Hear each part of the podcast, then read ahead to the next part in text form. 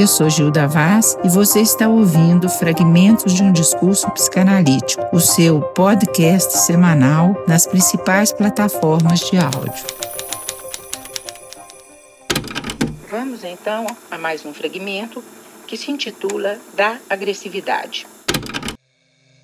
A propósito disso, estava aqui ouvindo sobre os ataques a Israel ocorridos nessa semana que passou embora este ano tenhamos acompanhado os ataques à Ucrânia, enfim, as guerras que pensávamos ingenuamente ou esperançosamente terem ficado para trás no século XX, retornam nesse início do século XXI, trazendo todo o seu horror. Sabemos que a experiência psicanalítica se opera pela dialetização dos sentidos que se transmitem pela linguagem falada, pela comunicação verbal. Ela supõe, portanto, que as pessoas conversem umas com as outras. A comunicação, entretanto, é fadada ao equívoco.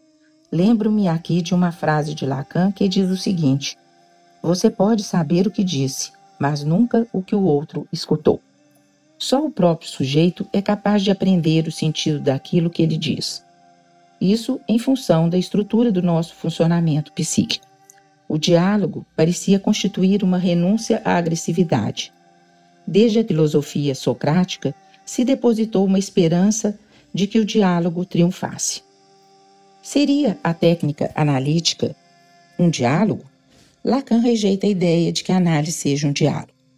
Desde o início, o analista se abstém de responder ou de entrar numa conversa que tenha o formato de diálogo. Isso conduziu o analista a uma posição atópica que pode ser confundida com indiferença, neutralidade, apatia. Entretanto, tal postura foi se constituindo para que se aproximasse da figura do oráculo, onde são depositadas as questões de cada um. Lacan foi avançando na formalização da posição do analista até conceituá-la como operando do lugar de semblant de objetuar e causar o desejo de entrar em análise de seguir ou de se transferir ao trabalho analítico.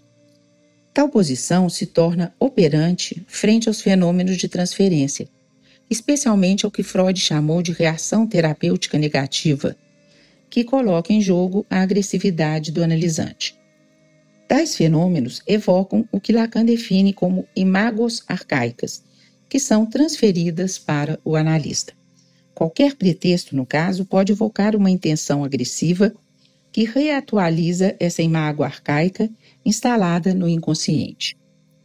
É interessante destacar que Melanie Klein, psicanalista austríaca que nasceu em 1882 e faleceu em 1960 em Londres, onde ela atuou né, como psicanalista, ela definiu uma das etapas arcaicas da constituição do eu como esquizo paranoica. E ao falarmos das pulsões e da memória arcaica e ancestral que persistem no inconsciente, estamos falando da origem imaginária do eu. Grande parte das reações agressivas, que vão desde os atos de explosão brutal aos atos imotivados, passando por uma gama de formas beligerantes, até a Guerra Fria, né, como agressão silenciosa e distante, estariam ligadas, relacionadas a essas formas arcaicas de funcionamento. Tais formas estariam ligadas, então, a uma organização original do eu, estados primitivos, especulares da formação do eu, estados narcísicos, que Freud os definiu como fueros, ilhas de pulsões, que permanecem como falhas na estrutura simbólica.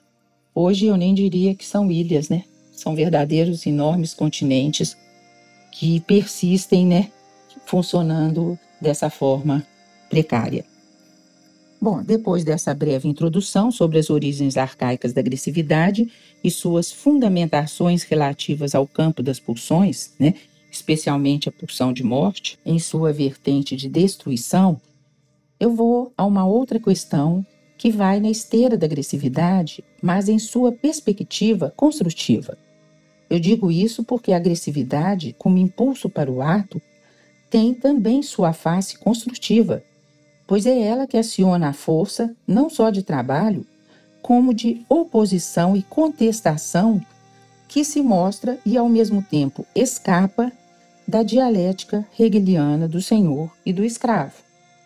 Enfim, recorro-me ao bom senso de Freud perante a natureza das relações emocionais ao se referir ao conhecido símile de Schopenhauer com os porcos espinhos, em seu texto Psicologia das Massas e Análise do Eu. O símile é o seguinte: um grupo de porcos espinhos apinhou-se apertadamente em certo dia frio de inverno, de maneira a aproveitarem o calor uns dos outros e assim salvarem-se da morte por congelamento. Logo, porém, sentiram os espinhos uns dos outros, coisa que os levou a se separarem novamente. E depois, quando a necessidade de aquecimento os aproximou mais uma vez, o segundo mal surgiu novamente.